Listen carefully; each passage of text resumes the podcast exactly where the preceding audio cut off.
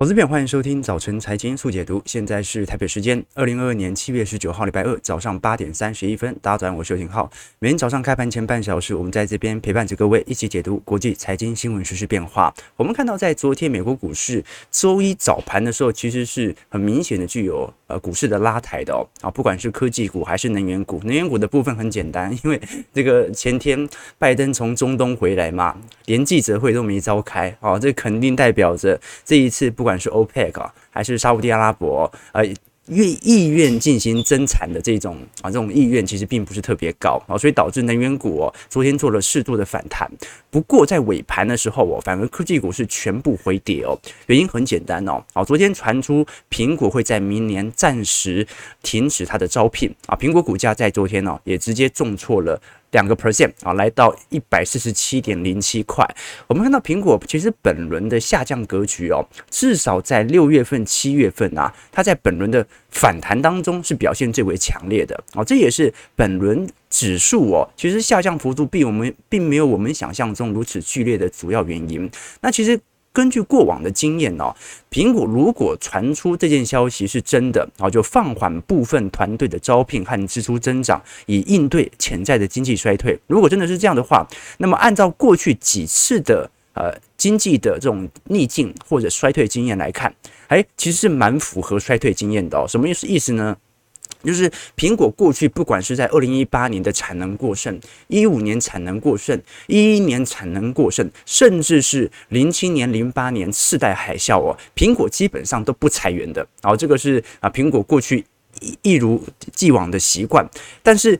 它通常会暗示着可能会减少持续的招聘，以及对于支出成本的掌控哦。所以当苹果释出这项消息的时候，就特别引发外界的关注哦。所以昨天啊，特别美国股市在尾盘是在反映哦，这种苹果即将要停止啊团队的扩张这样的一个迹象。我们看到科技股尾盘是重挫，道琼收跌了两百点，纳指哦与标普下跌零点八 percent，台积电 ADR 哦在昨天是重挫了二点四 percent 的哦。那主要还是受到系统性卖压的一个恐慌啦。那的确，因为联总会现在从上个礼拜六开始哦，进入了会前的静默期。我们都很清楚，下礼拜就要正式的进行 FOMC 利率决策会议的调整哦。但这一次哦，我们素有联总会传声筒之称的《华尔街日报》的 Nick Timiraos 哦，啊，他其实在礼拜一的时候试出了断言，认为联总会会升息三码哦。这个人特别重要，为什么？各位应该还记得哦，当时我们在六月份哦，本来市场原本预估是两码，突然变成三码，是谁开第一枪的哦？就是这一位的《华尔街日报》记者哦，所以市场在传言他就是联准会的传声筒哦，所以有时候我们会觉得说啊，这个 Fed Watch 哦。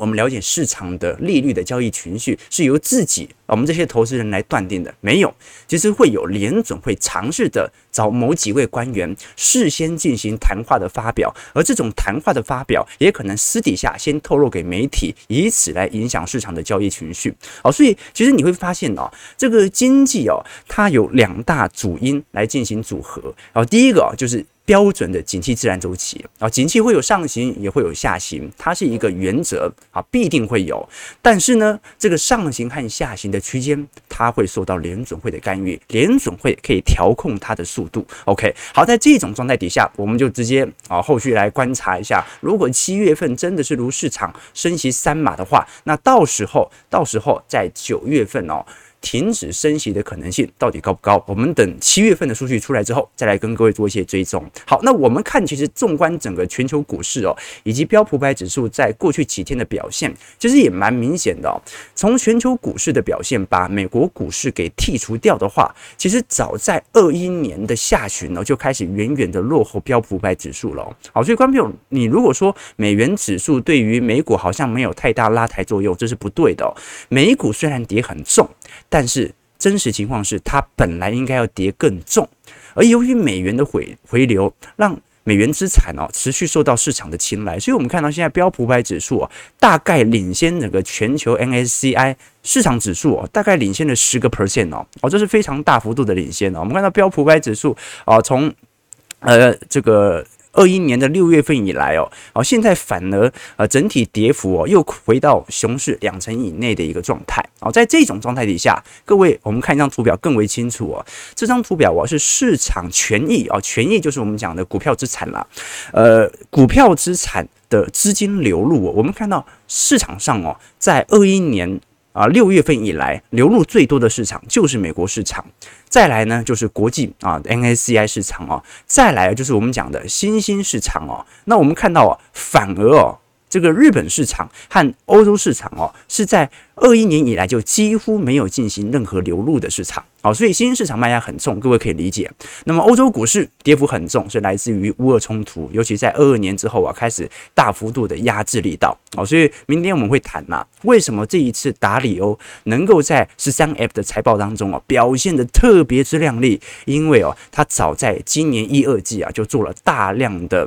对于呃欧洲市场的空头期权。好，在这种状态底下，各位就可以理解了。好。那另外一个重点呢，我们也会在后续来跟各位做一些关注的，是关于美元指数的变化。为什么？因为整个美元指数近期虽然大幅度的狂升，但是如果九月份是暗示着明年的降息潮即将来袭，而事前进进行谈话，或者九月份甚至不升息的话，那么就会导致美元指数提前回跌。那我们昨天有跟各位谈过，美元指数提提前回跌，对于大宗资产价格就会缺乏明显的抑制作用。哦，如果美元自己先跌了，那大宗资产价格就一定会上涨，那么通膨就会持续，通膨持续，那联总会就必须再回到升息格局。好，所以联总会没有必要啊，这个摆自己一道。在这种状态底下，我们就要看美元指数的走升格局哦。按照技术面的角度哦，我们看到从零八年以来，它就是一个标准的升息周期，我们讲的收缩周期。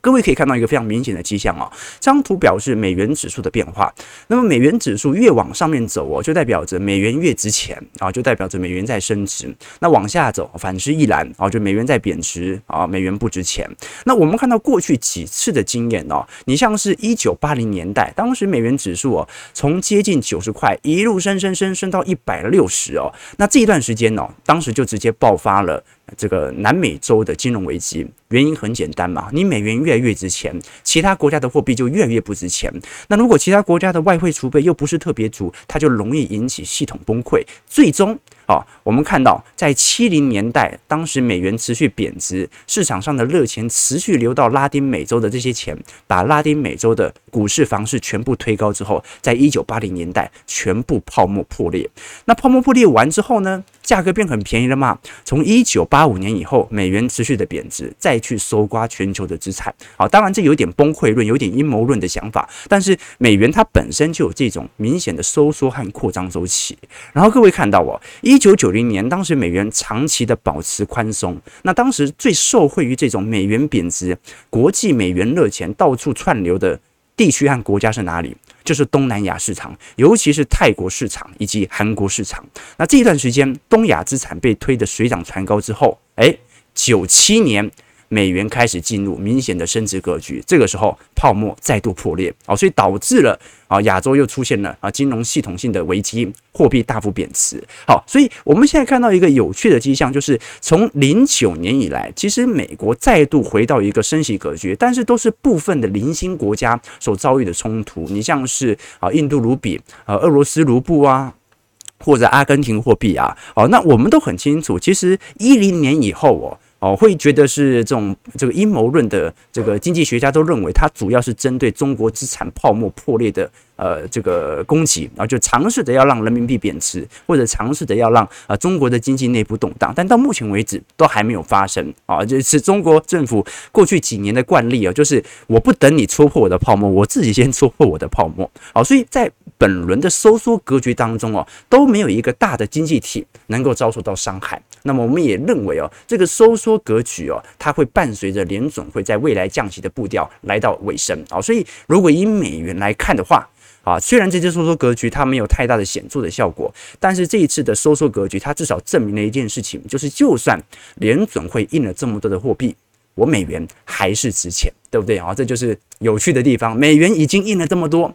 照来讲货币印越多越不值钱嘛，但是我印的最多。但是因为我的国家最强大啊，所以我的国家的资本、我的国家的资产最为值钱啊，这个是有趣的迹象。但不管怎么说，美元指数进入这种陌生段，应该已经算是市场共识了。好，八点四十一分，我们今天多聊一点整个财报面、财测面的变化啊，因为我们看到在昨天哦，你像是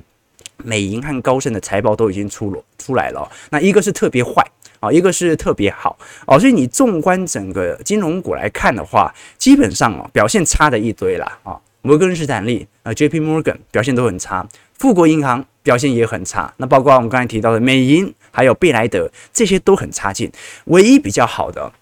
就两家，一家呢是花旗，花旗主要来自于销金业务以及个人信贷业务的持续增长哦，那很自自然的现象，因为美国目前哦由于高通膨的缘故啊，导致很多人呢，他的消费反而必须要靠信用卡来支撑啊，所以没钱了，没现金怎么办啊？刷信用卡啊，那花旗就持续的扩增。那么主要是营收结构来源的不同了。那高盛呢？高盛其实是大投行，但高盛昨天财报其实比市场预期好很多。那原因也很简单啊，高盛是本轮在呃这个牛市以及进入到熊市格局当中哦啊，完全几乎不针对股市发表太多谈话的投行。它基本上唯一看多的资产就是大宗资产，不管是能源资产，不管是实物资产啊，不管是软性商品资产啊，不管是贵金属市场哦，它基本上都是全面看好，至少在过去一年来都是如此。它是从二一年就一路看多到现在哦，所以就算近期有所回跌，在七月份哦。它也不影响到啊上半年整体的财报。好，那本周我们会跟各位关注的几只股票哦，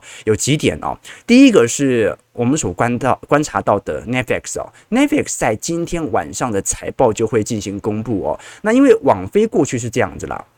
它的股价本来就已经跌很凶了哦，所以市场上本来对于网飞的猜测本来就调降的非常低。那我们更可以关注的是，因为网飞哦很有可能在本次的财报当中，它就会公布下半年的广告引入计划。我们知道大家有如果有啊有买 Netflix 的话，会发现 Netflix 是不会有广告的，而且而且我觉得它的影片的声音比较小哈，但这不是重点哦，重点是一旦它引入广告之后，它会带来多少收益。又会损失多少的人流？有些人不喜欢这个，你看的串流平台当中有广告嘛，对吧？好吧，华尔街这一次预估哦，Netflix 每股收益每股纯益是二点九六块哦，营收预估是八十点五亿哦，而去年同期哦，该公司的营收是七十三亿，每股营收是二点九七块，什么意思啊？今年营收会增长，但是今年的获利会衰退。啊，观众很很很吊诡哦，为什么营收增长，获利会衰退呢？很简单嘛，成本上高，成本升高。啊，营收等于啊，这个应该讲获利等于营收减成本嘛。啊，所以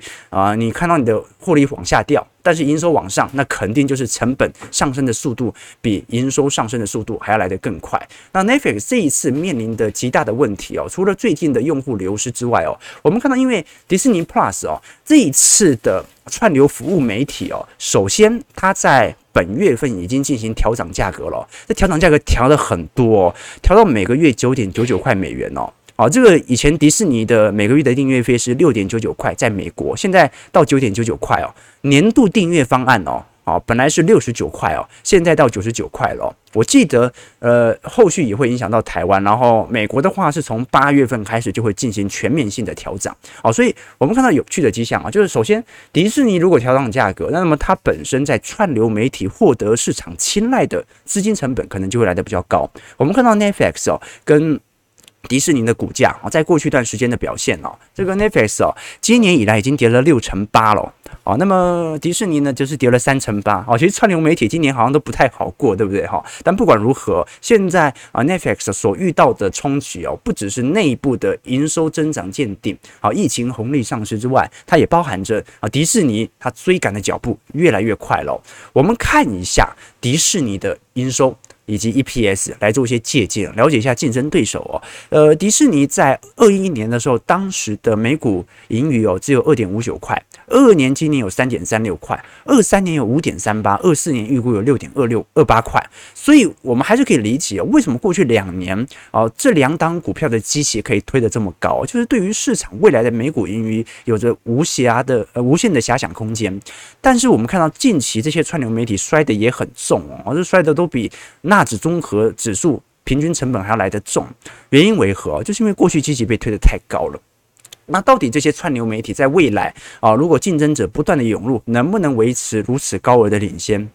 这个是值得观察的哦，尤其我们看到迪士尼哦，它最大的营收来源哦，现在基本上已经是线上串流了。那么第二大的营收来源是来自于 D to C 啊，D to C 就是呃这个商家在家里自行研发产品之后哦。啊，不经过传统或者平台或者中间商，直接把自家产品从官网送到消费者处哦，所以等于是迪士尼现在还有一个最大的优势，就是它拥有着明显的这种特殊文化资产，而这种文化资产它可以有旗下有非常多的产品领先奈飞哦。OK，那么网飞的部分哦，现在的新增用户，因为第一季当时各位应该还记得哦，第一季网飞其实流失的用户并不是特别多，哦仅仅流失了二十万哦，但是当时的预估的。订阅用户大概第一季会增长两百五十万啊，结果现在啊，这个很明显的只增长了，呃，应该流失还反而流失了二十万，这导致市场在揣测整个二二年开始哦。基本上，网飞的这种呃疫情红利，这种呃线上观看红利啊，已经完全的丧失啊。所以，网飞虽然当时的解释哦，是因为三月份的时候，当时俄罗斯退出了市场，导致第一季的用户减少了七十万。可是，你就算把这七十万加上来哦，那你也是增加五十万，跟原本市场预估的两百五十万仍然低非常多嘛。啊，所以现在这种状态底下，我们才可以理解到为什么网飞在过去哦，在全球几乎都在大幅度的啊推广。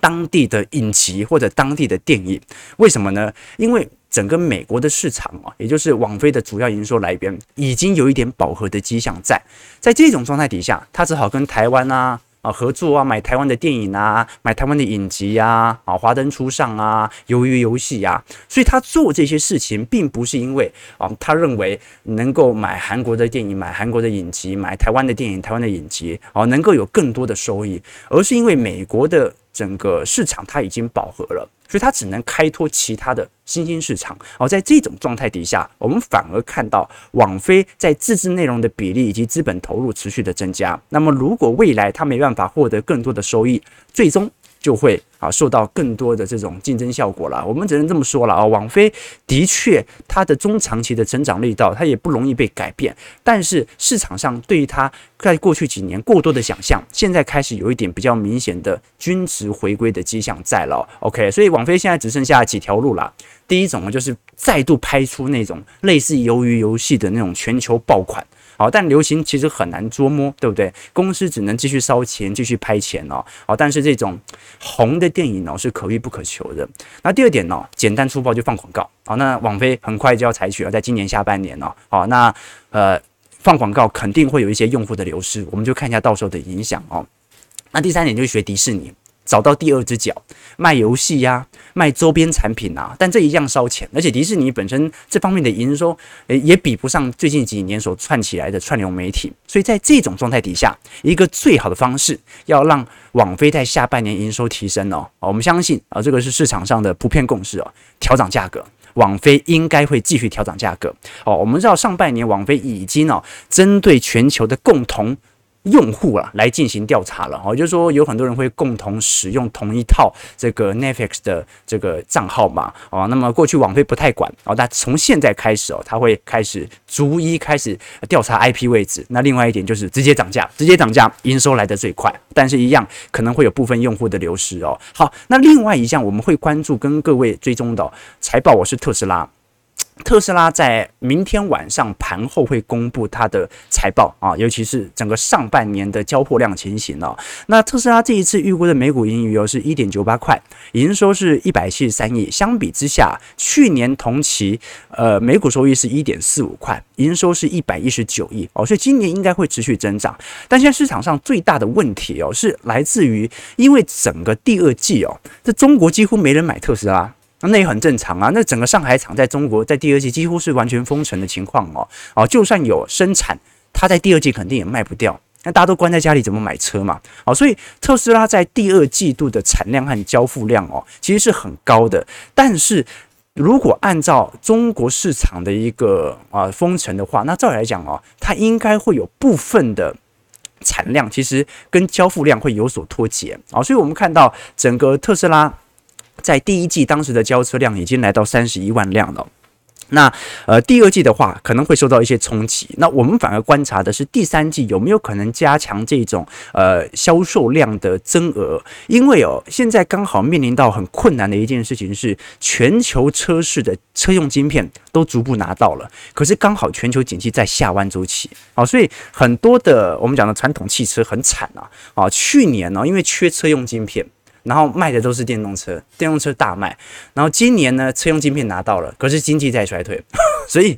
哦，这个就是传统车厂现在在面临的一个迹象了。那不管如何，值得观察的是，特斯拉给予第三季的猜测，第二季可能不是特别好，因为中国市场没有被打开。我们看到，呃，上次我们跟各位提到说，因为特斯拉目前呢，Model 3和 Model Y 哦，目前是交货的主力啦，哦，所以这两项指标，我们后续来跟各位做一些追踪。如果各位观察全球的汽车销量哦，其实整整个二一年哦，稍微表现比较好的，只有中国和美国啦。你不管是日本哦、西欧啊，还是韩国，还是亚洲新兴市场，其实整个汽车销量都不是特别好。那唯一在成长的，就是我们。跟各位提到的，在整个二一年，电动车本身的成长力度是非常之快的哦，所以值得大家来多做一些留意啦。哦，就汽车产业在过去几年一直以来都不是特别亮丽、受到科技瞩目的产业，只是因为电动车它带来新的技术的更迭，所以导致了市场会进行新的投资的青睐。但是对于整个车市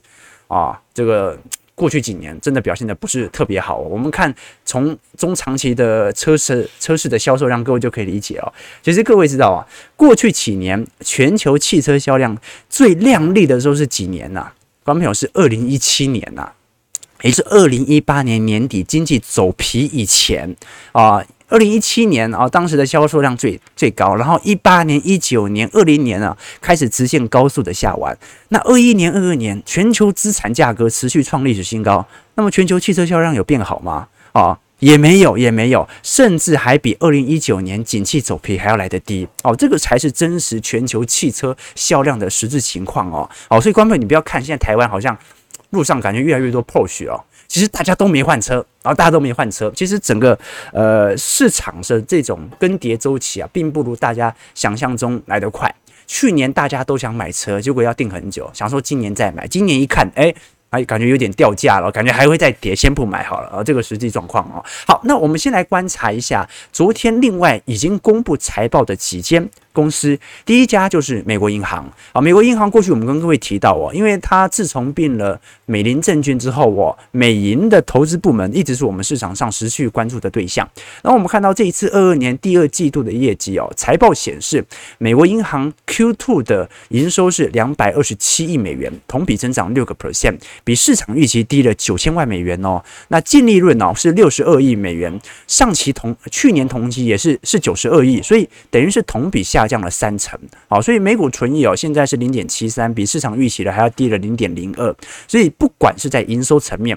还是在获利层面，还是在每股盈余层面，还是在 ROE 股东权益层面哦，全部全部都比市场预期还要来得低。那么美银为什么利润的下挫幅度如此之大呢？就是来自于哦，它旗下的以前的前身呐，美林证券呐，投行的业务部门呐，收入大幅度的锐减，那也很明显哦。这一次第二季度的投行业务营收啊，下降了百分之四十七。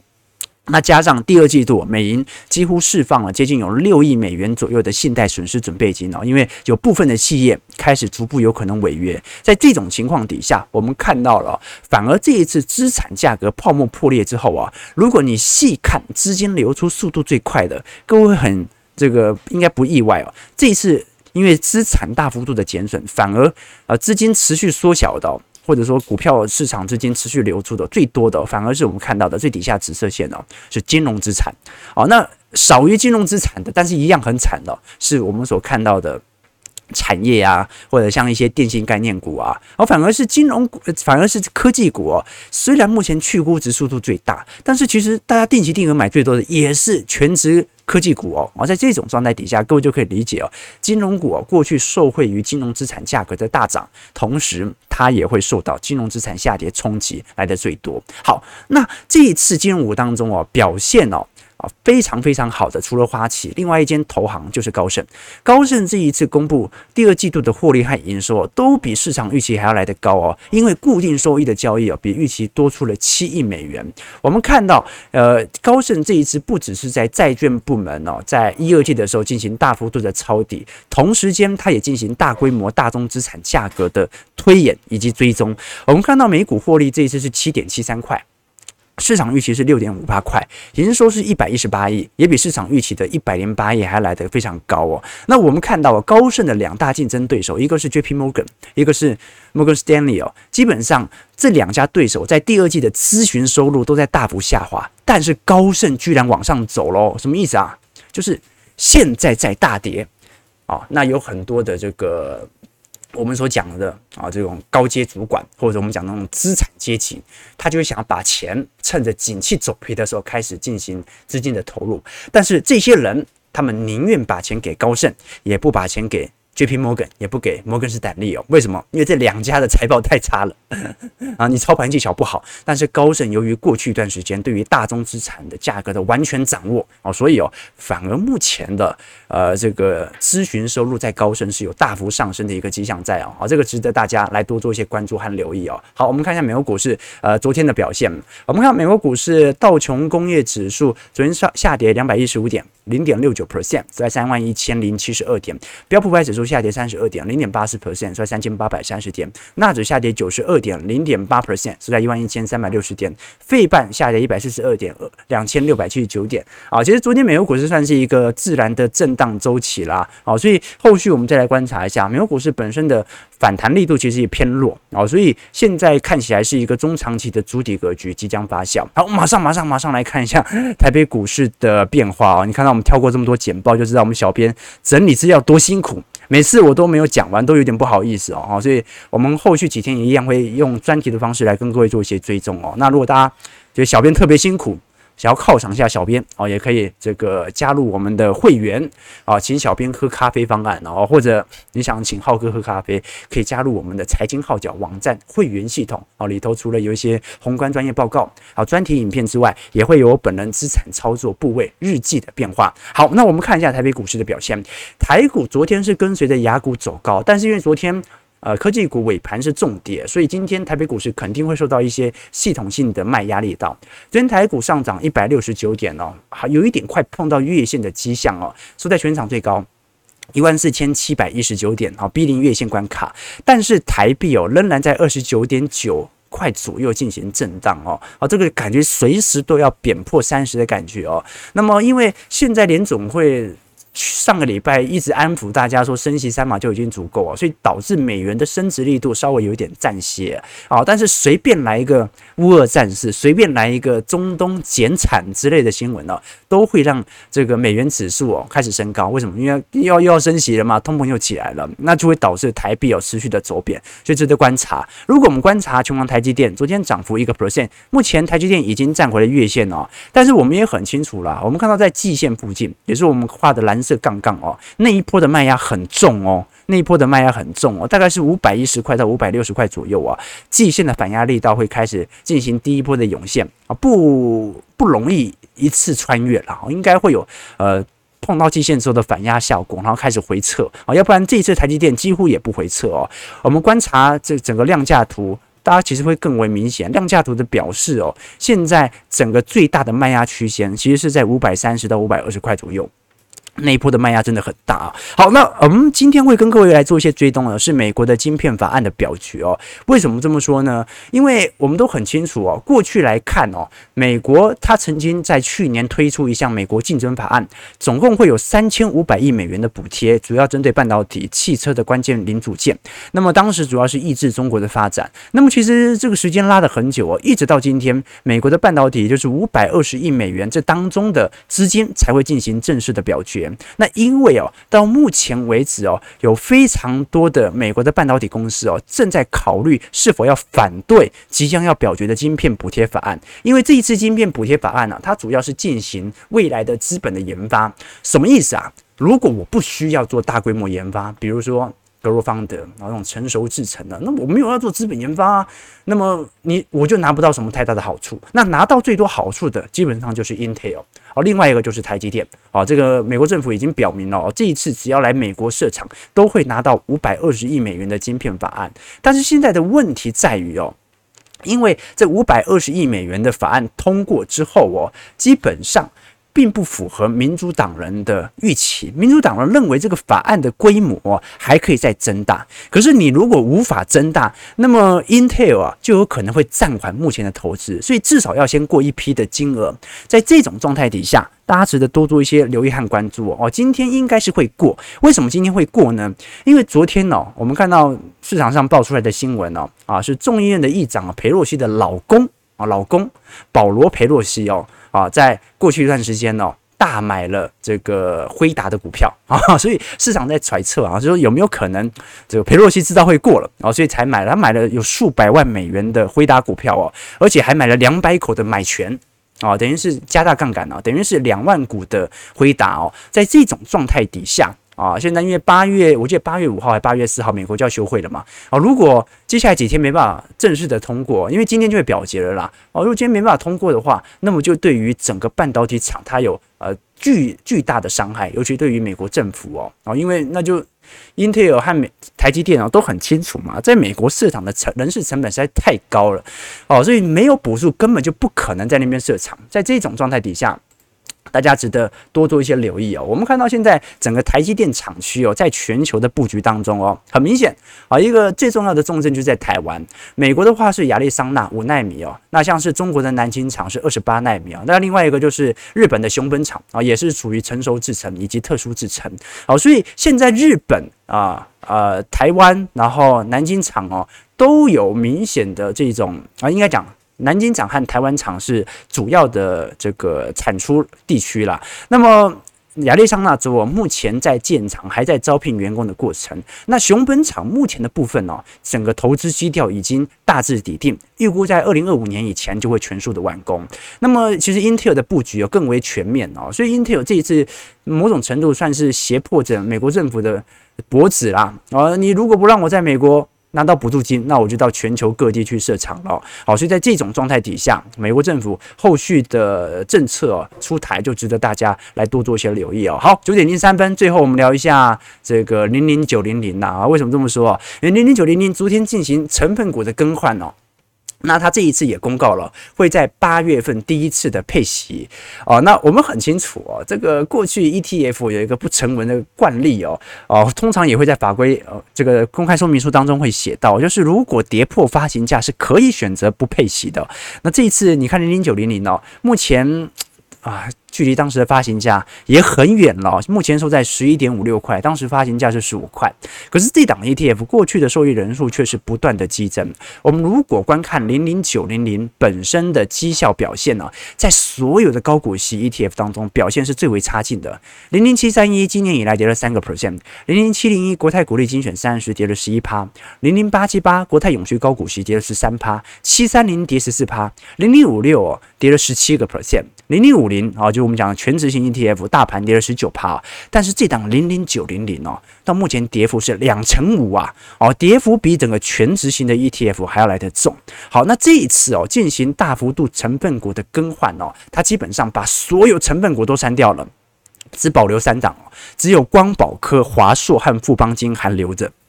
至于其他的成分股全部都换掉，那其实它也没有错，因为它本身的整体的这个换股的一个。模式哦，本来就是进行每个季度，包括四月、七月和十二月份哦，针对当个季度殖利率最高的三十档。成分股进行纳入，那么我们就来观察了哈，一年过去，这次配息金额能够有多少？那当然了，我们还要把它的这个贴息的部分来加进去，到时候来跟各位做一些呃计算啊。那这次纳入的哦，你像是亚尼、台聚、远东新、长兴、中钢、中鸿、大成钢、嘉士达，哎，这一次就比较偏向传产股喽。那这些呃这个成分股当中啊，也是殖利率表现的还不错，但殖利率不错也很简单啊，这些成分股现在跌很凶嘛。现在不管是权值股，还是这种金融股，还是传产股哦，跌幅其实都蛮大的。你看它当时第一次挂牌的时候，呃，当时的成分股有国泰、中信、兆丰、台泥、永丰、华硕、纬创、广达、可成、亚泥哦。哦，现在啊已经有几乎一半以上都已经不存在了，所以大家值得观察的，首先是特选高股息的股利率，过去以来哦一直打着有十趴的现金股利值利率，所以我们先看一下，它这一次肯定是贴息了啦，因为八月就要除了，那么它贴息归贴息，它的殖利率能不能给你十趴呢？这是第一点。那第二点呢、哦？因为一年过去哦，后续它就要针对去年的啊整体。我们所看到今年一整年的呃内扣费用来进行加总，我们都很清楚，像零零五六哦，一年的内扣费用大概是零点七到零点八趴左右哦，所以代表着每年的净值会少掉零点七到零点八哦。那么富邦特选高股息，因为它是大量换股啊，每个季度都换。啊，零零五六一年它就换个一次而已嘛，所以哎，一次还两次忘记了。反正这种状态底下，这个零零九零零本身的换股的频率这么高，内扣费用肯定比零零五六高，那也会反映在净值。那反映在净值就是股价越来越低，那股价越来越低，那么殖利率就越来越高啊，所以值得观察有趣的迹象哦。我们过去一直跟各位提到哦，去年最有趣的一档 ETF 哦，就零零七三一啊。零零七三一股息殖利率有七点五趴，有够高啊，还吸引了当时一堆人溢价买入啊。结果后续一看，哇靠啊，这个二一年的总费用率是二点六趴，这二点六趴反映在哪里？反映在净值嘛。所以如果净值减低，市价减低，那股息殖利率当然会变高啊。好，所以值得大家来多做一些留意啊。零零九零零八月份的配息。好，我们看一下加权指数目前下跌八十点，收在一万四千六百三十八点，成交量一样很低。好，这几天真的是有一点窒息啊。好，这个一千九百亿左右哦。好，那我们看一下投资朋友的几个提问，来跟各位做一些观察。OK。这个权利说，昨天脸书有一个名字写游廷浩的人加我好友，照片也是浩哥脸书的头像，传集团给我问好，但两个小时后就消失了，是诈骗集团吗？啊，是啊，是诈骗啊，这个啊，这个很多人都会遇到这样的状况啊，所以大家还是要观察一下啊啊，如果呢，这个跟他聊天你还聊得特别顺畅啊，那么可能是我本人啊，没有，好了，他问你股票的话，那肯定就是诈骗嘛，对不对？哈，浩哥。平时聊天绝对不聊股票啊，都聊一些啊这个新三色的话题啊。你你如果看到有一个人跟你私讯，然后自称是游艇号，如果他没有很低俗下流的话，那肯定不是我，好不好？有肯定不是我。OK OK，呃，这个 Len 说，今年大部分时间都是华尔街割韭菜啊，是吗？华尔街如果割韭菜哦，他就必须一定要让美国股市有适度的反弹，为什么？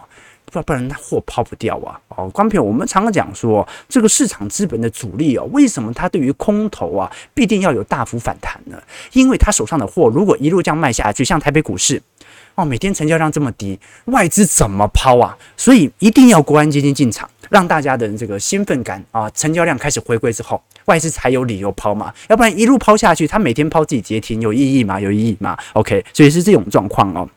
佳明说：“搞不好网飞利空不跌啊，这有可能，因为市场对它的评价已经非常低了。”OK，好了，九点零八分啊，我们后续几天呢、啊、会持续来跟各位追踪，尤其本周欧洲央行 ECB 的利率决策会议的变化，以及能源相关的问题。因为原油价格昨天站回一百块了嘛，啊，值得观察的一件事情就是，如果这一次中东问题最终无解。